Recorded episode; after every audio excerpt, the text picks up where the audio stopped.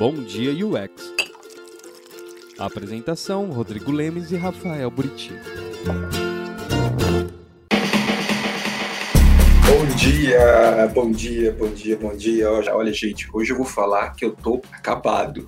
Eu não sei vocês, nossa, mas hoje bateu uma canseira, gente, que eu tô aqui imprestável. E tá frio, então assim, junta o frio com a vontade de não sair da cama com a canseira normal do dia a dia, né? Acho que é porque a gente tá no meio da semana, né? Aí bateu, porque o Buriti, eu não sei vocês, mas o Buriti acorda todo dia às 6 horas da manhã, né, Buriti? Sim, e o modus operandi. Vocês acreditam, gente? Eu não, não, sensacional, né? O cara ter esse espírito. É um jeito meu, na verdade. Não tem regra nem. É que eu gosto, eu acordo cedo, eu durmo cedo. Durmo cedo não, né? Mas 10, 10 e pouco aí eu tô dormindo. A não sei quando tem lives e etc, né? Aí a gente acaba. Mas não é nenhuma fórmula de sucesso, né? Como a gente falou no, no cast retrasado. Né? Eu acordava cedo. Até semana passada eu tava, tava sendo super regrado, todo dia 7 horas, 6 horas, todo dia, fazendo exercício. De repente deu um tilt. Eu falei, não quero mais. Vou mudar rotina. Vou jogar, vou movimentar, porque eu sou movimentado em slots de tempo, eu vou movimentar aquele slot de baixo para cima. Então eu vou dormir mais tarde, acordar mais tarde. Mudei, vou testar, vamos ver qual é. Então eu mudei minha rotina, gente. Eu não tenho mais o fuso horário rural. É, não sei se vocês sabem, mas eu pegava fretado para ir para São Paulo, porque eu não moro em São Paulo, eu moro em Campinas. E eu pegava um fretado acordando todo dia às 4 da manhã.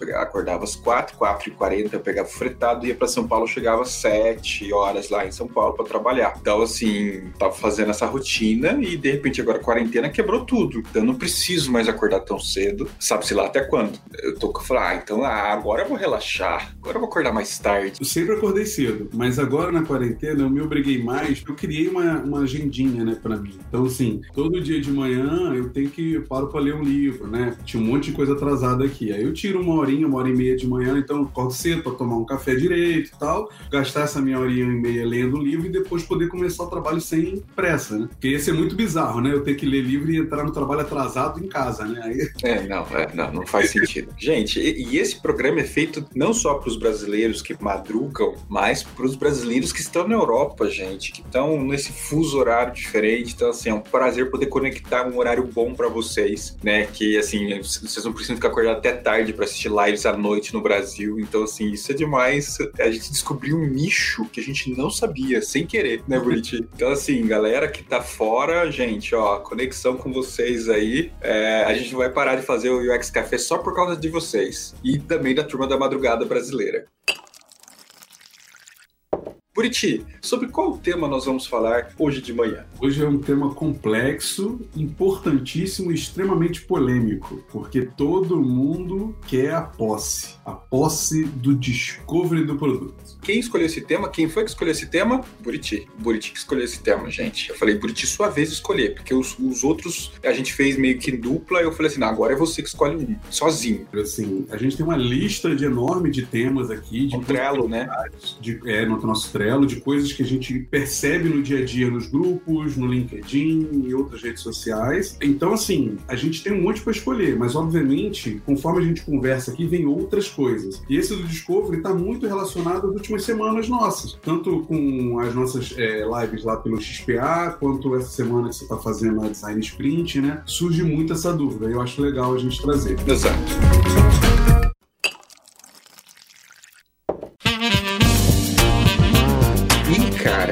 Beleza. Eu não sei qual é a visão do Buriti, tá? É capaz da gente entrar em convergência, né? Eu tô tentando achar um tema que a gente fica divergente, mas tá difícil. Provoquem a gente também com temas que vocês acham que eu e ele não bate. Porque eu quero brigar com o Buriti online. Isso que deve ser legal. Né? De liderança, a gente tem umas coisas aí que a gente não. Que a gente não bate. Liderança, pode ser liderança de design. Ó, olha só quem acordou cedo, gente. Olha que coisa mais incrível. Fora da realidade essa pessoa acordar esse horário. Clécio. Clécio que vai estar tá amanhã na live da Design Sprint do canal Design Team, né? ele e o Daniel Furtado. Inclusive, não vamos deixar aqui de citar o XPA e o XPA né? Eu já estou ouvindo pessoas falando assim, olha que chique. Eu falo XPA, São Paulo, sensacional, associação da qual nós dois fazemos parte. E o Clécio é o chefe do negócio. É o, é o, diretor da banquinha. Mr. President. É o Mr. President. É, então, assim, estamos aqui, gente, também com essa parceria né, em vários eventos com o XPA e fomentando para que vocês possam participar, porque ele também vem com essa intenção de trazer eventos, discussões e tudo mais. Não está aí. O XPA é, nosso, São Paulo. Nosso foco no XPA é, acima de tudo, promover debate, promover discussão e fazer com que o mercado evolua e amadureça através dessas discussões de coisas que a gente normalmente talvez não discuta, mas que a gente precisa voltar essa raiz na discussão aí de coisas básicas do design. O UX Café faz parte disso e a Design Sprint da semana, né, do, do canal aqui, também é uma, um investimento disso aí. Teve uma parceria, exatamente. É. Vamos lá, vamos ao que interessa, Buriti. Vamos ao tema agora. Não vamos mais fugir disso. Buriti, na sua visão, eu jogo para Vossa Senhoria começar essa discussão. Quem é o responsável dentro desse negócio? Qual, não, não vamos mudar. Qual é o papel do UX designer nesse negócio de discovery? Qual o papel? Qual o papel? Não esquece essa pergunta. Você já fez discovery? Você já foi responsável por fazer Discovery? Ah, agora eu quero ver. Já, mas eu, eu acho que a gente precisa fazer um aprofundamento maior no que significa ser responsável por algo, né? uhum. né? Porque eu vejo que talvez a, a gente tenha um problema aí de, de interpretação de texto, de português, na essência, sobre o que é ser responsável. Porque é muito comum eu entrar numa empresa tá, e falar sobre a parte de Discovery e aí ter esses atritos. Ah, mas eu, eu devia estar tá fazendo, eu que devia, eu que não devia, ele que devia. E aí, assim, olha, gente, a palavra responsável não significa dono, não significa, na minha visão, tá? Aí é o que, que você acha, Rodrigo? Mas na minha visão, a palavra responsável não significa dono. Pode significar a pessoa que puxa, a pessoa que coordena, que orienta, mas não necessariamente o dono da bola, né? Aquele que vai dizer se eu não tiver, ninguém brinca. Não é isso. Então, voltando à sua pergunta, sim, eu já toquei muito Discovery. É muito comum é, ser o designer a puxar isso, porque muitas empresas não têm a cultura do Discovery. Mas eu não acho, não acredito de fato que é uma coisa só do designer. Porém, a gente, como tem uma raiz um pouco perto disso, principalmente dentro do UX, a gente acaba tomando a frente em alguns casos, né? Mas empresas mais maduras, isso talvez não seja tão simples assim. Oh, o Bruno trouxe. A fase do Discovery deverá partir de Product Managers para Designers. No entanto, o UX Designer tem sem dúvida skills e tools que trarão valor para a discussão. Muito bom. Eu tô com você nessa colocação em vários pontos da, do qual você construiu. É, mas sabia, Buriti, eu não acho que o UX design é responsável, independente da, do tipo de interpretação sobre a palavra responsável. Eu não acho que é responsabilidade nossa o product discovery. Uh, nós temos sim, como o Bruno comentou, uh, skills e papel fundamental nessa discussão. Mas eu não acho que temos a titulação, seja qual for a interpretação interpretação da responsabilidade sobre o Discovery como um todo. E agora? É, eu acredito que essa responsabilidade, como eu falei, dependendo do, da maturidade e do nível da empresa, ela é passada de mão, né? Então, vai depender muito, na minha visão. Acredito que não exista um perfil que seja o responsável fixo por isso. E eu concordo completamente com o Bruno que o próprio nome, né, é o Product Discovery. Então, é, é, a pessoa de produto, o responsável pelo produto. O, foi legal ele falar manager, né? Porque o owner ali né, tá, também é um pouco complexo, mas não é dono de nada, né? Mas é, a pessoa responsável pelo produto, a quem responde pelo produto, é que deveria ser responsável pelo Product Discovery. Porém, se a gente fala desse jeito, parece que o único responsável pelo produto é o PM ou o PO, que também não é uma verdade, porque o UX designer também tem responsabilidade pelo produto que ele está construindo, que ele está desenvolvendo. Então ele também é uma pessoa responsável pelo produto, né? Mas acho que isso está muito ligado ao fato de que a gente está falando aqui de uma cultura colaborativa, né? Não tem mais donos da coisa, né? Tem um time que constrói algo juntos. E o Discovery ele parte do princípio que você necessita, no meu entendimento, de várias visões e vários entendimentos ali para trazer valor para aquela fase do discovery, como para a fase do, da ideação e etc. Então, se a gente precisa de vários perfis e várias visões, nada mais correto do que não ser responsabilidade de uma pessoa só ou de um perfil só. Não sei, cara. Eu acho, eu acho não é eu acredito. Eu acho mesmo que, na verdade, assim, e não é o cenário real, tá? Não vamos falar da realidade do dia a dia, que a gente vai entrar ainda nesse escopo. Mas na teoria, o Product Discovery precisa de um maestro. Não tem como. Você vai precisar de um maestro. Você vai precisar de, do regente que vai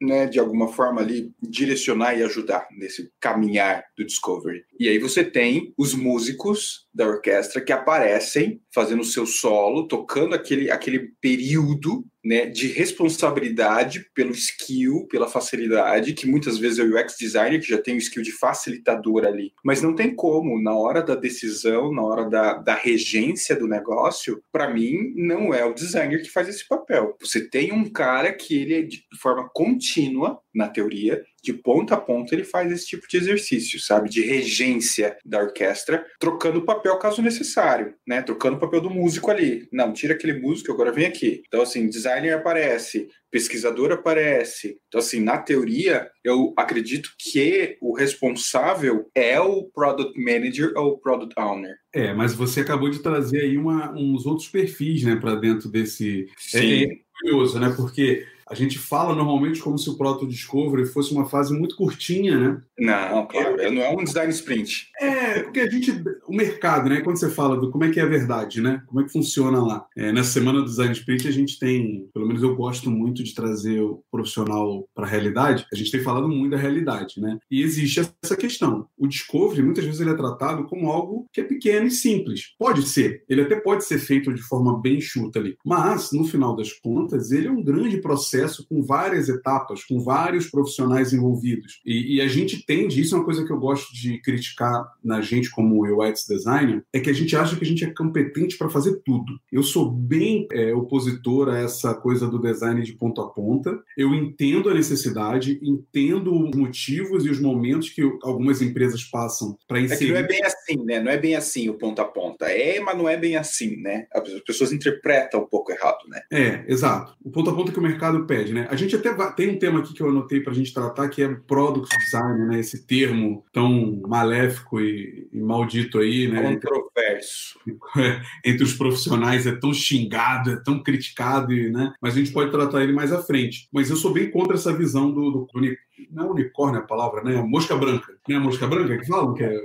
Eu não sei, cara. Não ouvi esse termo. Eu, eu, não conheço, cara. Eu, eu já ouvi pessoas falando de desenvolvedores, né? Que é os full stack, né? O mosca branca, assim. É, eu sou bem é, é, opositor a isso porque eu não consigo acreditar de fato que uma pessoa consiga ter todas as skills para rodar todo esse processo com maestria e com excelência a gente pode até conseguir suprir buracos ali. E é o que a gente faz no dia a dia. Eu já fiz muito, fazemos até hoje, mas não acredito que isso é o ideal. Eu acho que o caminho natural é a especialização. Então você trouxe aí várias versões. Então, olha, o o PM está ali, por que, eu acho, eu concordo contigo que ele orquestra, mas eu acho que ele orquestra todo, toda a construção do produto, não só o discovery, entende? Porque todo esse processo que você está maestrando aí, que você falou, é o produto como um todo. O discovery é um pedaço daquele processo inteiro. Eu concordo que ele meio dirige e orienta, porque no final do dia, as visões de negócio estão com ele. Né? Apesar da gente querer entrar nessa visão de negócio como designer, que também é um tema que a gente vai tratar aqui mais à frente, no final das contas, gente, quem decide, quem é a pessoa de negócio é o product lá, manager ou business analyst, etc. Outros termos aí, outros perfis. Então, tem que tomar cuidado com isso também. Apesar da gente querer saber mais de negócio, não significa que a gente é a pessoa de negócio até porque talvez a gente tomar a posição da pessoa de negócio impeça que a gente exerça a nossa função de designer com excelência também. Então isso tem que tomar cuidado. Então eu concordo contigo. Tem um maestro ali, pode ser o PM ou o PO, que é uma outra briga também, né? Os PMs e os POs discutem sobre qual a função deles no final do dia, mas eu concordo, porque você tem o designer, que é o cara que vai ajudar durante o discovery, a pessoa que vai ajudar durante o discovery com uma ideação, com uma prototipação rápida, tem o research ali, né, que é a pessoa da pesquisa, a pessoa pessoa que vai aprofundar mais, que a gente às vezes também faz. Então tem esse balanço, né, o UX Research, o UX Design ali envolvidos. Então tem vários perfis, sem sombra de dúvida. E tem outros também, porque tem coisas que nem a gente, como research de UX, também consegue fazer. Né? Eu tenho minhas dúvidas sobre algumas, é, algumas ferramentas de pesquisa que a gente consiga, porque são coisas muito específicas de pesquisadores de carreira mesmo, pesquisadores acadêmicos, profundos, etnográficos e outras coisas. Mas eu não sou um especialista, então não posso afirmar isso. Porém, no final do dia, eu acho que isso é algo dividido, como você falou, porque vai acontecer no dia a dia de um PO, um PM da sua empresa não ter essa skill, não nem saber como puxar isso. Mas ele porque aí tem um ponto, né? Eu só trouxe uma frase aqui, te interrompendo, mas que eu acho interessante para eu conectar com o que você está falando. Assim, os gerentes de produtos são responsáveis por decidir o que construir, exatamente o que você falou. A maneira correta de fazer isso é através do discovery de produtos, da descoberta de produtos, segundo Wade Shearer. Shearer né? É, então, assim, exatamente o que você falou. Ele é responsável em decidir. Aí aqui ele dá margem para a gente falar executar. E aí tem um comentário aqui que é do nosso caríssimo clássico, ele fala assim: com a visão do Lemes, a minha visão, corre-se o risco do rabo balançar o cachorro. PO e PM nem sempre tem uma visão centrada no usuário. Muito obrigado, Clássico, por essa frase. Esse racional logo cedo é muito difícil. Muito obrigado por trazer isso. Mas o que eu digo é assim: na teoria, se você tem um PO ou um PM que tem uma consciência, uma visão de produtos estruturada, ele vai saber articular para colocar os músicos no momento do solo certo. E no momento do Discovery, ele é o decisor, ele é o cara que tem a visão holística, vamos falar assim, mas ele também vai saber colocar o profissional de design no momento certo. A gente está falando do diagrama de Venn básico, né? Sim. E tem totalmente a puxada do que o Clécio está falando. Exato. Existe sim essa necessidade de que os três pilares se conversem e andem de forma harmônica. Então, o PO, né? A PO, a PM, o PM são É, pessoas que têm que ter o foco no negócio. Mas eles também precisam ter a pegada do usuário, tá, gente? Deveriam ter essa visão. Porém, a gente sabe que o forte deles, se a gente fosse falar aqui de psicologia, né, de perfil psicológico, qual é o dominante? O dominante deles é o negócio. E o dominante do design tem que ser o usuário. Mas dominante, para mim, e eu gosto muito de falar isso, não significa que você é um cego que só fala aquilo, né? Você, como designer, não é o... É uma coisa que eu, eu falo e é briga com algumas pessoas que estão assim, consolidadas no mercado, mas você não é o advogado do usuário, gente. Você não está aqui para defender o que não está podendo falar na hora. Você está aqui para trazer a visão dele, que precisa ser encaixada de forma racional e inteligente dentro do produto. E aí tem o PO e o PM junto para te ajudar a conectar tanto a necessidade dele com a visão de negócio. Então é uma dupla. Essa parceria ela é essencial. Se ela não existir, atritos vão acontecer e o produto vai sofrer. O produto não vai receber um tratamento de eficiência e excelência se essa dupla não funcionar. E aí tem o trio, né, que completa com a pessoa de tecnologia, que ela também tem que trazer mais ainda essa dupla para a realidade do, ó, isso aqui não é possível. Mas o que vocês estão falando é possível desse outro jeito, porque é outra preocupação. O Discovery não está aqui para definir soluções tecnológicas. Ele está aqui para mapear a real dor, né, e as reais oportunidades de negócio. Duas vertentes, né, que o Discovery está ali para trazer, né? Mas vamos então para a realidade. Vamos para o dia a dia. Eu acho que a gente está nessa linha que cruza o ideal, né? Aquele, né? O mundo que nós gostaríamos, o mundo teórico, é, onde fala papel, atividade, e temos ali o, o, mundo real, a nossa realidade do dia a dia, que se conecta muito com o que você está falando e que entra nessa crise de, de discussão, que não se conecta, né? Que daí se conecta com o que o Clécio falou, né? Então, assim, teoria é uma coisa. Teoria, o PO tinha que ter uma consciência de experiência do usuário tremenda, o PM uma visão de discovery de produto, onde eles articulam e colocam seu- as atividades, personagens para atuar, coisa linda de se ver. Então tá bom. Então agora vamos cair no mundo real, aqui no nosso dia a dia, que eu acho que isso que é importante, porque talvez a gente vai convergir na conversa, né? Concordo 100% e que eu acredito, e eu já tive essa situação de que assim, cadê o PO, né? Aperte os cintos, o PO sumiu. Mesmo ele estando presente às vezes. Mesmo ele existindo, mesmo você falando assim, apontando assim, quem é o PO aqui? Aí os caras falam, aquele cara ali. Ele fala, ah, é? Ele é o PO? Então tem essa. Então aperte os cintos, o PO sumiu, ou o PM sumiu, porque daí é uma discussão. E ó, não sendo só uma crítica a POs, acontece também de times de você falar assim: cadê o designer? Não, tá ali. Eu já participei, entrando numa empresa, sentei para participar de um refinamento com o time para entender como é que funcionava o meu time de design e tal. E o meu designer, que era da equipe, que já estava lá na empresa, estava sentado no canto da sala e o pessoal discutindo sobre as telas, sobre as soluções que ele deu, e os desenvolvedores, ó, oh, vamos tirar esse botão, botar ali, vamos. E eu olhando, né? Esperando, o designer falou nada. Então, assim, na mesma situação, o designer estava presente, mas não se não existia naquela sala, entendeu? É, então não, é, pode acontecer não, isso. Não é uma crítica aos POs. Eu tenho até um vídeo que eu, que eu adorei fazer com o Rafael, do UX Conf, né? Ele tem também um curso de Product Owner muito Rafael bom. Rafael Real, um curso muito bom, indico para vocês. E procurem no canal Design Team o vídeo que eu entrevisto ele e a gente fala sobre o papel do PO com a relação de UX. Então não é uma crítica aos POs, de, longe disso, porque a falha de papel pode acontecer com qualquer um, como o Buriti falou. Designer também tem designer que, pelo amor de Deus, né? Não tem problema a gente falar. Mas o nosso caso, muitas vezes, o que eu enxergo, eu já enxerguei, é que assim, as empresas colocam profissionais sem um preparo, sem um desenvolvimento, sem ser a culpa deles, mas por uma questão até de promoção, transforma o cara como PO e coloca ele ali para atuar, sabe? E o cara, meu Deus, coitado, ele fica perdido, ele não sabe o que é. E aí ele mistura PM e PO ao mesmo tempo, ele cuida de recurso, ele cuida de horas. PM Project Manager, né? Exatamente, Project Manager. Então, assim, ele faz uma mistureba e ele acaba não tendo essa visão de produto da qual a gente está falando. Ele não tem o um entendimento sobre o foco no usuário, como que, né, eu vou mapear isso. E aí é um barco do qual alguém tem que assumir essa frente. E o que acontece, Buriti? Muitas vezes. Confusão, né, bicho? Briga. A confusão. Há brigas, dores, Sim. tristezas. Ó, eu só vou falar aqui. Satisfação de todos os lados.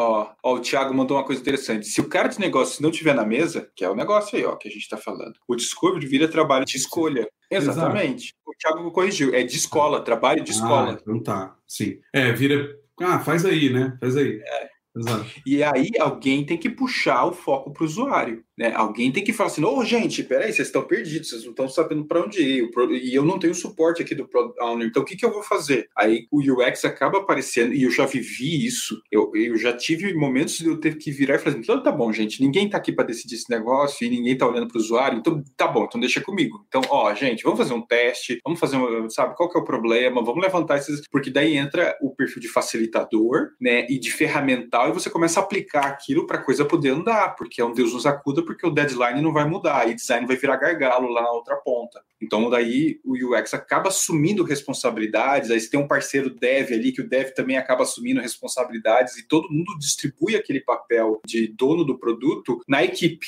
nessas decisões, e aí você se torna responsável do negócio. Eu já vivi isso, e você, Buriti? Já, e é irritante. É, eu acho assim, gente, é complicado porque eu já vivi isso e vivo algumas vezes, que é frustrante quando você tem que fazer o papel de outra pessoa. Quando você entende que você está fazendo o seu e mais de outra pessoa, porque aquela outra pessoa ainda não tem a competência para fazer aquilo. Seja porque ela não foi treinada ou porque ela realmente é uma pessoa de qualidade baixa dentro daquele cargo que ela está exercendo. É muito ruim, frustrante, vai te botando para baixo. Porque como profissional, a gente quer, na essência, fazer muito bem aquilo que a gente é pago para fazer. Aí eu não ficava para baixo, não, cara, quando eu tinha que fazer essas coisas. Pelo contrário, ah, adorava. Eu falei assim, ah, não tem dor. De vez em quando, né? Quando é de vez em quando, né? não tem dono nesse negócio, daqui que vai virar meu, então. É, então, mas quando é de vez em quando, né? quando é sempre. Assim, eu, ah, você, você usou uma frase, eu queria só ressaltar um comentário da Priya Liz, não sei como é que fala isso. Empatia é a principal missão de um ex. A gente pode tratar empatia também no outro chat, porque eu acho muito complicado a forma como a gente trata empatia, essa obrigação que se traz, porque eu não acredito que seja responsabilidade só do UX. Uma vez um, um UX Banking, né? O Rodrigo não estava, e alguém perguntou: Ah, você acha que empatia é uma skill essencial para o designer? Eu vou te dizer o que eu penso. Empatia é uma skill para você não ser um babaca, sendo designer, ou sendo PO, ou sendo o, o, o ser humano que for. Gente, ele né? falou babaca, gente, olha isso. Eu ia usar outros termos, mas eu achei mais. Então, eu, eu acho muito complexo. A gente traz uma responsabilidade de humanizar uma coisa que. Mas eu entendo, entendo a visão pelo fato de que a gente é responsável pela experiência da, da pessoa, né, do usuário ali. Então, acaba tendo essa conexão. Mas tudo bem, não, não vejo um problema. Uma coisa que eu acho complicada, e você falou aí, eu acho que faz muito sentido, é a questão de entregar o, o valor Né? E aí, trazendo o livro, Design Thinking Brasil, do Tennyson Pinheiro e do Luiz Alt, né? A gente já citou ele aqui algumas vezes. Eles citam no meio do livro aqui que o discovery ou descoberta é essencial para a entrega de valor de um produto. Então, se o discovery, a descoberta é essencial para a entrega de valor de um produto, o time inteiro de produto precisa estar preocupado com o discovery. Isso é inegável.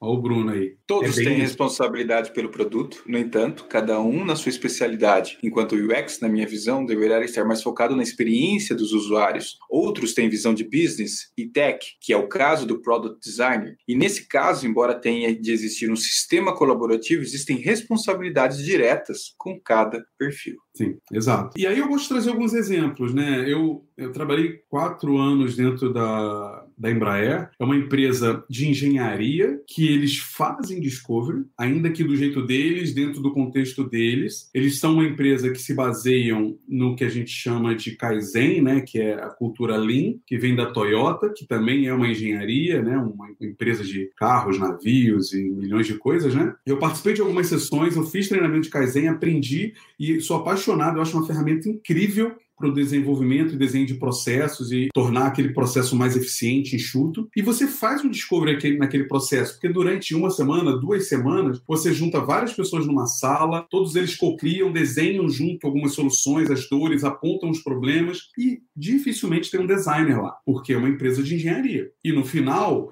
o objetivo é sair com um produto melhor, com um processo melhor, com algo que vai entregar valor na cadeia de produção. Lá, por exemplo, com o Kaizen, eles conseguem reduzir a entrega de um avião. Eles trocam toda a linha de montagem, mudaram toda a forma do que o avião entrava finalizado no hangar e reduziram em X horas aquela produção, né, aquela encaixa final do avião. Então, é, você, através do Discovery, com, com todos os stakeholders envolvidos naquele processo, não tem um designer. E aí, né? Como é que funciona? Então, no final das contas, o Discovery, para mim, é a relação das pessoas que precisam entregar um valor de algo, valor de um produto. A gente pode citar o Sprint, que a gente está trabalhando essa semana, que também não é algo só dirigido por designers. O próprio método ágil. Método é, ágil. contínua, né? Exato. E entrega de valor, não de features ou, ou produtos literalmente, né? É valor. Né? Na teoria, ele segue a mesma premissa. O Lean Inception, do, do Caroli, né? Se você ler o livro completo, eu falei segunda na, na, na live, eu tenho algumas questões quando ele trata, principalmente as partes de design ali, mas na essência, ele é um livro que fala que qualquer pessoa pode tocar um processo de discovery para definição de um produto. O livro está falando disso. O próprio design thinking, né? É, é, o Tim Brown fala que o design ficou importante demais para apenas para os designers. E o design thinking vem promover que qualquer um com um pensamento de design pode produzir aquilo. É óbvio que essa frase é extremamente marqueteira e publicitária, né? Qualquer um, etc. Não é bem assim. Exige ali uma experiência, exige um treinamento, exige tempo. Eu acredito plenamente que o design thinking consegue transformar a realidade, mas eu não acho que a empresa vai parar de precisar de um, um time de design ali, porque aquele time de design é a pessoa, é um grupo que tem mais capacidade para tocar às vezes aquela dinâmica numa empresa que ela ainda é conservadora.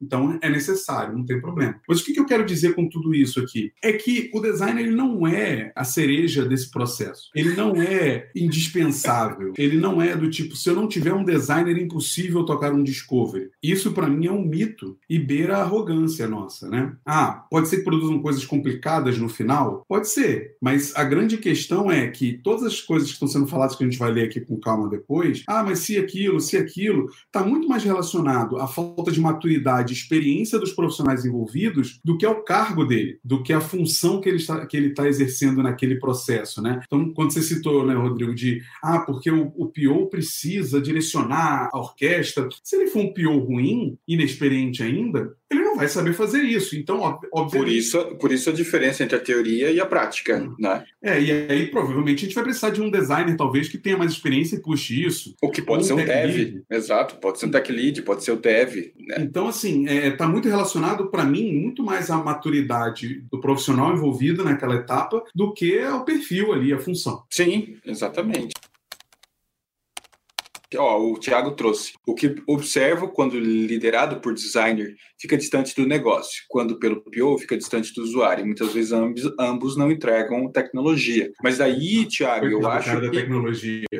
Nossa, eu acho que nesse caso, Thiago, está muito relacionado com o que o Buriti falou, que é a maturidade. Né? Se você tem profissionais, e eu já vi esse cenário, se você tem profissionais experientes, e se você tem PO experiente, maduro, profissionalmente, né, com a visão e etc., designers, devs nesse mesmo nível, cara, é um avião o, o processo de discovery sabe? Parece aquele marido e mulher, assim, sabe? É, aqueles casais que um olha para o outro e já entendeu o que está falando, sabe? Não precisa nem falar, só com olhar já, já conversa. Então, assim, com um time maduro, desenvolvido, cara, vai muito bem. Cada um sabe o seu papel, cada um sabe o que fazer. Não tem essa coisa de puxar para meu lado e para o outro. Então, eu concordo com você, Thiago, que isso existe muito, porque o que a gente mais encontra é falta de maturidade profissional nesses perfis. E aí você tem cada um puxando a sardinha para o seu seu lado, você vê um desequilíbrio no processo do discovery como um todo. Então, é, você vê como que a maturidade se conecta, né? Times menos seniors se é que a gente pode nivelar desse jeito,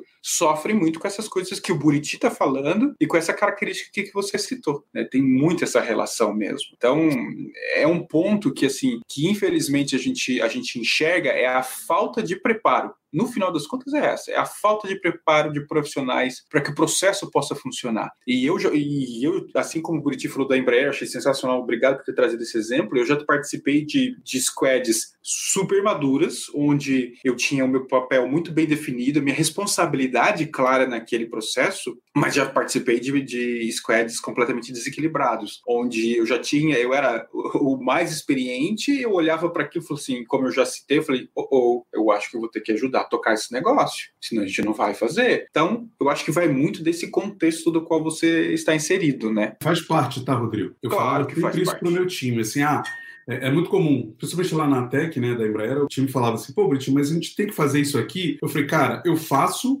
porque se eu não fizer, vai chegar para mim torto e o meu trabalho não vai sair bem feito. Então, muitas vezes, é ruim quando isso se torna prática. Por isso que eu falei que às vezes é frustrante. O que é mais você... normal acontecer. Porque passa você a fazer toda a cadeia. Aí dói, né? Porque você não tem nem condição de fazer isso, você não tem tempo para fazer isso. Mas faz parte você atuar em, em pedaços do processo que você sabe que vão afetar você.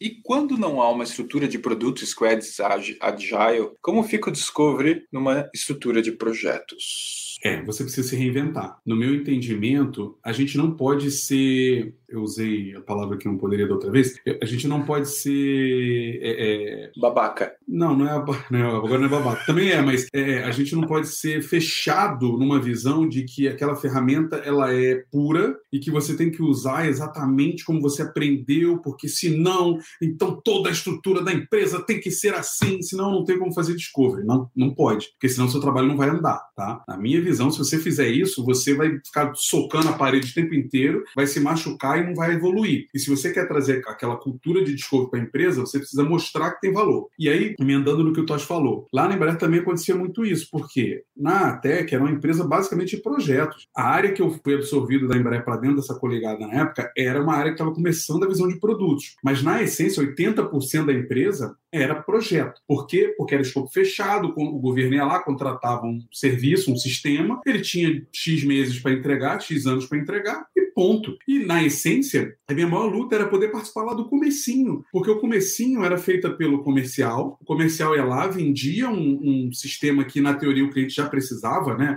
Não é uma coisa assim, ah, o tráfego aéreo, já precisa, né? Então o comercial ia lá só pegava as necessidades do cliente, né? Tipo, ah, eu preciso mais disso, evoluir isso e tal, porque é norma lei, aí você botava isso num contrato, fechava. Então, quando você vinha para o time de design, dificilmente você tinha é, é, liberdade para questionar uma feature, questionar um, uma funcionalidade prometida ali. E aí, o que, que a gente começou a fazer, o Toys, para todo mundo, né? A gente começou a usar o Discovery para definir a prioridade do que ia ser desenvolvido no tempo. Porque, assim, ah, 18 meses para entregar esse sistema. E lá não era, não, não, tinha essa entrega constante, né? Então, era daqui a seis meses a gente mostrava alguma coisa para o cliente. Então, para que a gente não chegasse nos seis meses e entregasse um monte de coisa que não, que não, é, não ia brilhar os olhos dele, a gente usava o Discovery para poder evidenciar o que era mais é, essencial dentro do trabalho do dia a dia do usuário e ajudava a priorizar. E deixava para o final da demanda das entregas aquilo que muitas vezes, e olha, pode parecer besteira, né? Mas muitas vezes a gente fazendo uma pesquisa simples, a gente descobria que algumas funcionalidades prometidas não iam servir para nada. Aí o que, você fazia? Deixava ela para o final. Você pode não fazer? Não pode. Lá não tinha essa opção. Por quê? Porque depois de ser assinado o contrato, o governo ia cobrar que ela entregue. Se usa ou não, é outra história. Então você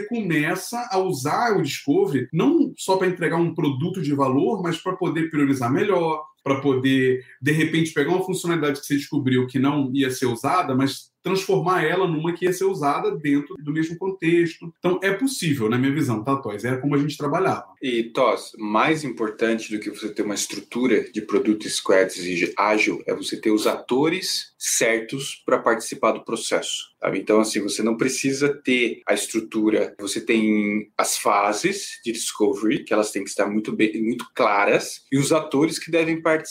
E aí, de certa forma, que se conecta com o que o Buriti falou, a aplicação funciona como uma resolução de diversas possibilidades ali dentro para você conseguir chegar numa conclusão no né, Product Discovery Life Cycle. Né? Então, assim, é, defina principalmente pessoas e a, a aplicabilidade dos passos. Né? Flexibilizando, como o Buriti falou, conforme o contexto do qual você está. Mas não precisa ter uma estrutura de produtos squads e ágil. Eu já trabalhei em empresas que não tinham essa estrutura, mas nós fazíamos isso. Nós definíamos os personagens, adaptávamos os passos, os processos e os métodos para conseguir, no final das contas, entregar um produto, mesmo não tendo uma estrutura para isso. Então é exatamente o que o Buriti falou, mas eu complemento que assim a definição dos personagens que devem participar é tão fundamental quanto isso de estrutura que você você, você trouxe para a gente como uma problemática, né? Ah, vamos e adaptar não é distorcer, né? A gente adapta a ferramenta, a gente não distorce o conceito básico dela, por favor. É, não, exato, ó.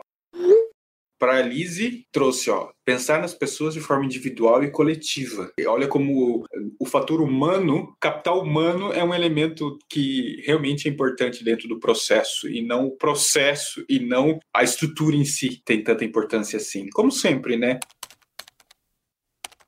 O Toss trouxe aqui para gente. Kaizen roda na indústria, nas usinas de beneficiamento de minério e etc. Até porque o Toss trabalha, trabalha relacionado muito a essa área, né? Não tem design diretamente envolvido, mas tem discovery, tem melhoria de processos, né? Sim, porque o produto final deles é o processo, né, gente? Exatamente. O processo é que possibilita eles serem mais rentáveis, etc. Porque ali ninguém, principalmente no caso do Toys, ali ninguém está descobrindo se o minério A ou B é melhor, né? Qual que é o melhor para vender. É mercado, mas precisa entregar uma melhoria. Kaizen, gente, é uma parada muito legal. Assim, eu recomendo vocês darem uma lida, uma estudada, assim, tem ferramentas muito interessantes. E uma coisa interessante, eu não sei se você percebe isso, Rodrigo, mas muitas vezes a gente, como designer, é chamado para uma empresa e a gente atua muito mais na melhoria dos processos da empresa do que às vezes no produto, principalmente nessas empresas mais conservadoras. Então é uma ferramenta legal para se conhecer. Sim. É, na verdade, assim, conheça todas as ferramentas possíveis para que você possa colocá-las no contexto que mais se encaixa. É sempre isso. Eu acho que isso é uma regra, isso é importante, isso é o trabalho que, assim, como a gente falou, não é responsabilidade do designer, mas ele pode estudar e trazer isso e fomentar o estudo disso, né? A provocação. O designer pode provocar o contexto do qual ele está na questão de visão, na questão de estratégia estratégia, na questão de método. Né? A provocação, eu acho que é um elemento que a gente pode fazer. A gente não deve assumir a responsabilidade de, não, eu, eu faço isso. Não, ah, precisa discutir Kaizen? Ah, deixa comigo, eu organizo isso daqui. Cara, não, será que você né, vai fazer realmente não puxando só para o design, esse tipo de coisa? A realidade é muito cruel, tá, gente? Eu sei disso. É, acho que alguém até comentou aqui, a própria pra, a Lizzie falou: trabalhei em uma empresa que era design, marketing business. Então, assim, a realidade nossa nosso do, do mercado, exatamente, ela é cruel e nos coloca em situações que temos que ser tudo e fazer tudo. E aí a gente cria essa forma de pensar que o Buriti falou, que eu concordo, que design resolve tudo. Me dói, e eu já ouvi isso, não, designer é responsável pela qualidade. Aí você, meu Deus do céu, peraí, que é qualidade para começar? Não, e, e, como que eu garanto qualidade? Não, eu olho para o usuário, gente. Eu falo de experiência, qualidade, mas eu já ouvi isso. Então você vê como que já existe, né, um eco no mercado que nos que assumiu que a gente gosta de algumas vezes de forma errada assumir. Ah, eu faço tudo. Cara, não vai por esse caminho, não vai por esse é, caminho. E, vamos lá, hein? Isso causa atrito na empresa, tá? Porque os outros perfis podem se sentir ameaçados, podem se sentir ofendidos, né? Quando eu entrei na Tech, os engenheiros, né, os, os analistas de requisitos requisito, eles se incomodaram muito por achar que eu ia fazer o trabalho deles de análise de requisito. E aí eu tive que sentar, explicar, mostrar que a minha visão de, de análise era outra, eu trazia uma visão mais focada na necessidade do usuário do que na funcionalidade, etc. Então você precisa tomar cuidado, porque depois que você cria uma birra com alguém ou empresa, é difícil você quebrar isso. Né? E outra coisa legal também, né, Rodrigo? Você falou no começo muito sobre o papel do PO, o papel do designer. A gente viu aqui em algum momento alguém falou que o designer tem que ter o foco nisso, naquilo outro, mas a gente também precisa, como profissional, reconhecer as nossas limitações. Então, é essencial que o designer assuma alguns papéis, mas se você ainda não está preparado para isso, reconheça isso. ah, mas desculpa, eu vou ter que rir, Rafa. E não é de você, cara, que eu estou rindo.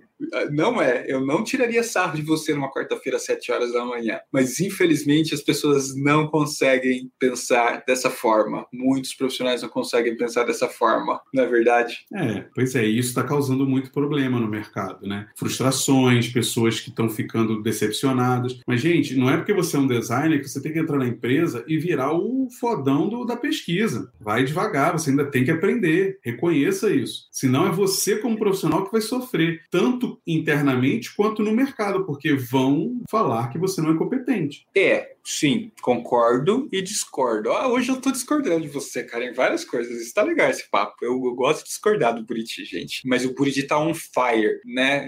Você tá dando aula, Buriti? Tô, não, parei esse final de mês. É agora. por isso, gente, é por isso. Porque ele tá com tanto conteúdo acumulado ali. Gente, chama ele para conversar, sabe? Chama para pede mentoria, porque ele tá precisando compartilhar. E isso é muito bom. Aproveitem, gente. Aproveitem isso do Buriti. É, mas, Buriti, infelizmente, Infelizmente, é, eu acho que o mercado tem espaço para os profissionais que querem fazer tudo. Infelizmente, existem empresas que adoram esses profissionais de design que falam assim: ah, você faz tudo? Vem aqui então, que eu vou te pagar o mesmo salário que eu pagaria para quem não faz metade e você diz que faz tudo. E suga e absorve daquele ser o que pode, mesmo estando errado e incompleto. E esse ser acredita que ele tem essa capacidade. E aí a gente tem uma bola de neve em relação a empresas com culturas erradas e profissionais que se acham e que também não fazem nada porque falaram que faziam tudo. Nossa, gente, aí eu vejo assim, agora polêmica, Buriti, porque infelizmente o mercado é babaca, como você falou mais cedo. É, eu valorizo muito mais profissionais que reconhecem suas fraquezas do que os super-heróis. E daí Buriti que é fã de super-heróis, hein, gente? porque assim, o super-herói, ele geralmente vai dar problema em time, né? Não, com certeza. Nossa, sem sombra de dúvida, Buriti. O super-herói é o cara que não quer dividir essa responsabilidade do Discovery. É o cara que vai brigar com o PO, vai brigar com o PM. E sabe quem vai sofrer no final do dia? O produto. Claro, o, produto o usuário, né? É uma porcaria. É, o é, usuário. Exatamente. Tipo, e aí o que acontece? As empresas vão olhar para aquele ser esquisito que a gente está falando, esse designer esquisito, porque tem os não esquisitos tem, e tem esse esquisito, né? É, esse designer esquisito, eu falo assim, nossa, trabalhar com designer é um saco, hein? E aí o que acontece é o isolamento da área de design por causa desse personagem esquisito. E aí, qualquer hum. designer que entrar depois vai ter que fazer uma quebra de paradigma monstruosa para mudar uma visão de como que design é babaca. Eu gostei dessa palavra, vou usar babaca hoje ao longo do dia.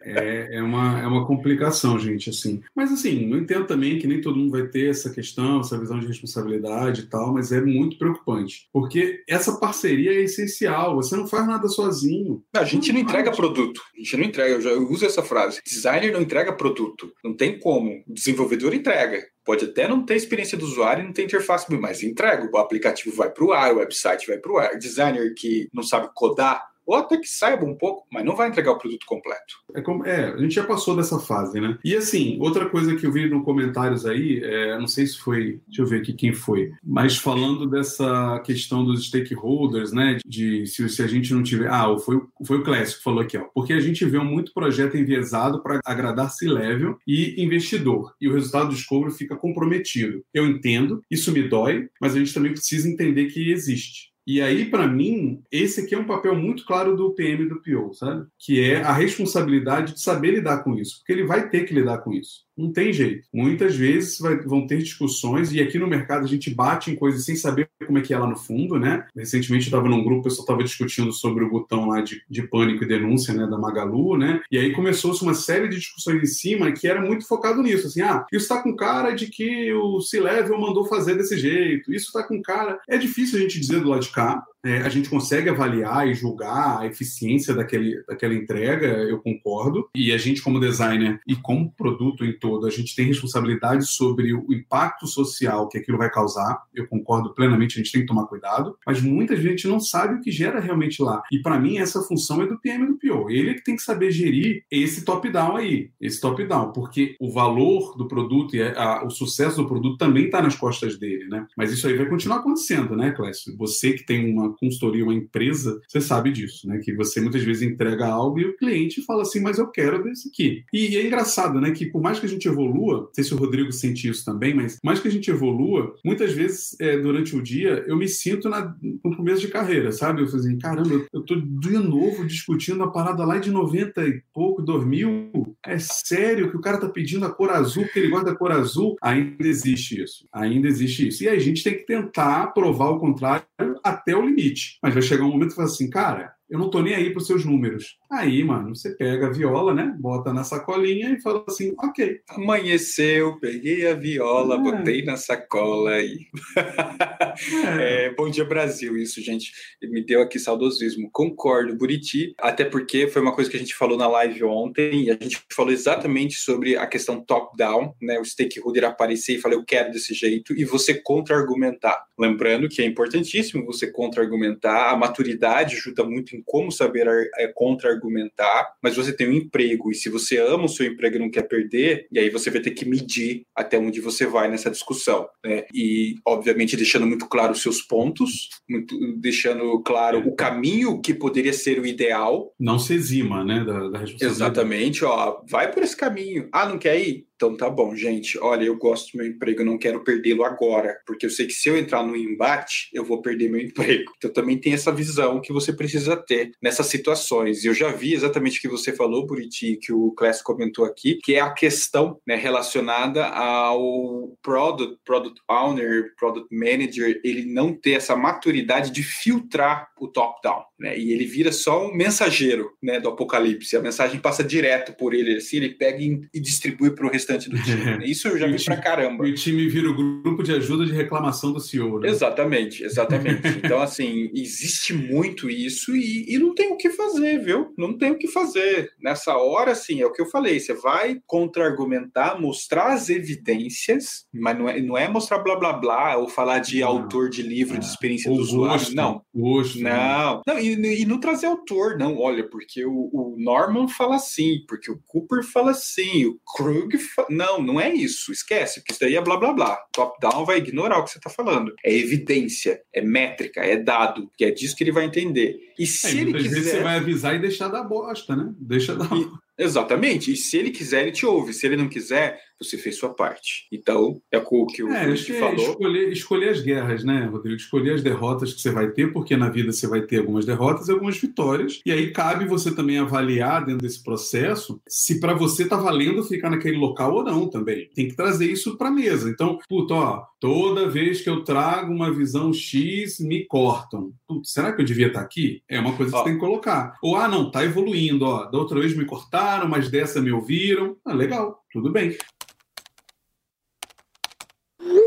O Toss trouxe essa frase, né? Nesse sentido das provocações que eu comentei, é, seriam os designers filósofos corporativos? É, Tos, eu não falaria filósofos. Eu não, não sei. É, eu, eu gosto de uma frase que eu li no livro Org Design, Design, Design Org, um livro sensacional, é, que ele fala sobre é, design é a humanização dos negócios. Eu gosto dessa frase. Eu acho que nós somos os representantes que humanizamos o negócio. Filósofo, não sei. Eu tenho um certo receio sobre filosofar demais sobre o design e deixá-lo menos prático.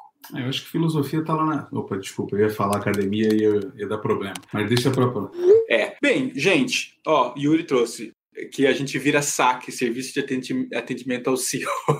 É. Sensacional, é exatamente, Yuri. E a Praia Lise falou aqui, enquanto você não tem opção, é isso que eu falei para ele. Você quer garantir seu emprego, você quer brigar, vale a pena, você quer trocar de emprego, que é o que o Buriti falou. É isso aí que você tem que analisar. Contexto, necessidade, ser feliz ou ter razão. Outro mantra importantíssimo como designer que a gente precisa usar, né? Essa briga vale a pena, como o Buriti falou. É esse tipo de coisa que você tem que avaliar. É, eu, eu, acho que a gente pode até tratar isso também no outro dia, mas assim, para mim, é, todas as suas decisões e aquele clichê, né? Toda decisão tem uma perda e um ganho, né? Então, todas as suas decisões, elas têm que ter um motivo. Então, é, você precisa saber o que você quer da sua carreira, você precisa saber o que você quer naquela empresa onde você está, você precisa saber tudo o que você está fazendo. Se você só ter visão. Faz, se você só faz Zeca Pagodinho, deixa a vida me levar, aí tanto faz, né, mano? Se, se alguém pressionou, não pressionou, tanto faz mas é sua decisão. Agora, se você tem uma questão carreira, uma questão empresa, que você quer construir algo, você tem que começar a planejar isso, né, estrategicamente, assim, ah, essa decisão aqui eu não vou abrir mão, porque aí ele vai gostar de mim, ele vai não sei o que lá, porque na próxima eu venho com uma decisão um pouco melhor e a gente vai construindo os conceitos. E você decide,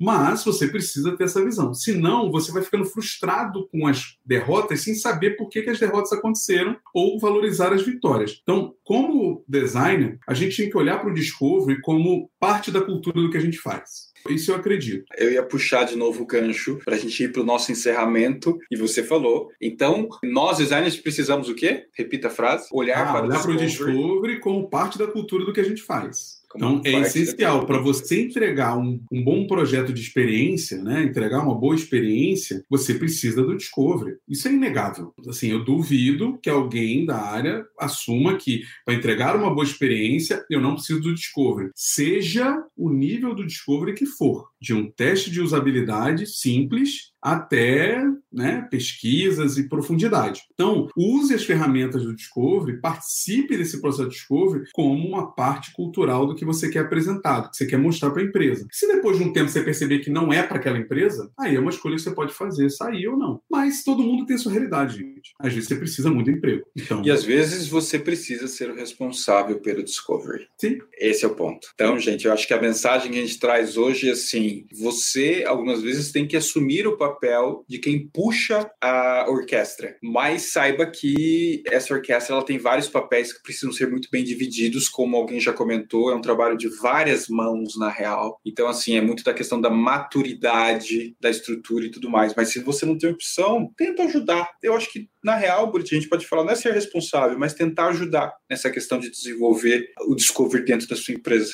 Não é verdade? Sim, concordo plenamente. Olha aí, o Buriti concordou comigo plenamente no final. Ah, Buriti, a gente, a gente precisa ter mais causa entre nós dois aqui. Vai, gente. Depende deles. Comentem, Exato. mandem pra gente temas que são complexos. Exatamente. Gente, não se esqueça, assine o canal Design Team, manda sugestões de temas para nós, comenta aqui embaixo no vídeo. Aquele tema que você brigou no trabalho trabalho, discutiu no trabalho. E que você sabe que vai dar pau nessa nossa conversa aqui, porque eu e o Buriti vamos sair na porrada aqui, remota às 7 horas da manhã, né, para dar aquela acordada no nosso dia. Fica atento, toda quarta-feira às 7 horas da manhã. Não tem falha. Assiste tá? as anteriores que estão gravadas aí no canal. Exatamente, exatamente. Gira temas. E um detalhe, tá? Design Sprint, essa semana que tá rolando aqui no canal, é uma iniciativa incrível. Participe pode usar ela para quando quiser, não precisa ser só essa semana, né? É um conhecimento que vai ficar gravado para a eternidade enquanto o YouTube existir. E lembrando do XPA, a gente abre hoje inscrições para o primeiro encontro do X-Book Club São Paulo, que está voltando, no estudo do livro Design Emocional do Dom Norman. Então fique ligado lá no Instagram do XPA, no LinkedIn do XPA São Paulo, é o XPA SP, e faça a inscrição para ter o debate com a gente aí, para a gente conversar um pouco sobre os primeiros dois capítulos do livro, tá bom? Gente, muito obrigado por essa manhã amanhã. Eu vejo vocês nos próximos vídeos, nos próximos conteúdos. Tenham uma ótima quarta-feira para vocês e um restinho de semana aí, que ainda tem muito dia, né, de trabalho para todo mundo, muitos dias de trabalho para todo mundo. Um grande abraço, até lá. Fala tchau, Buriti.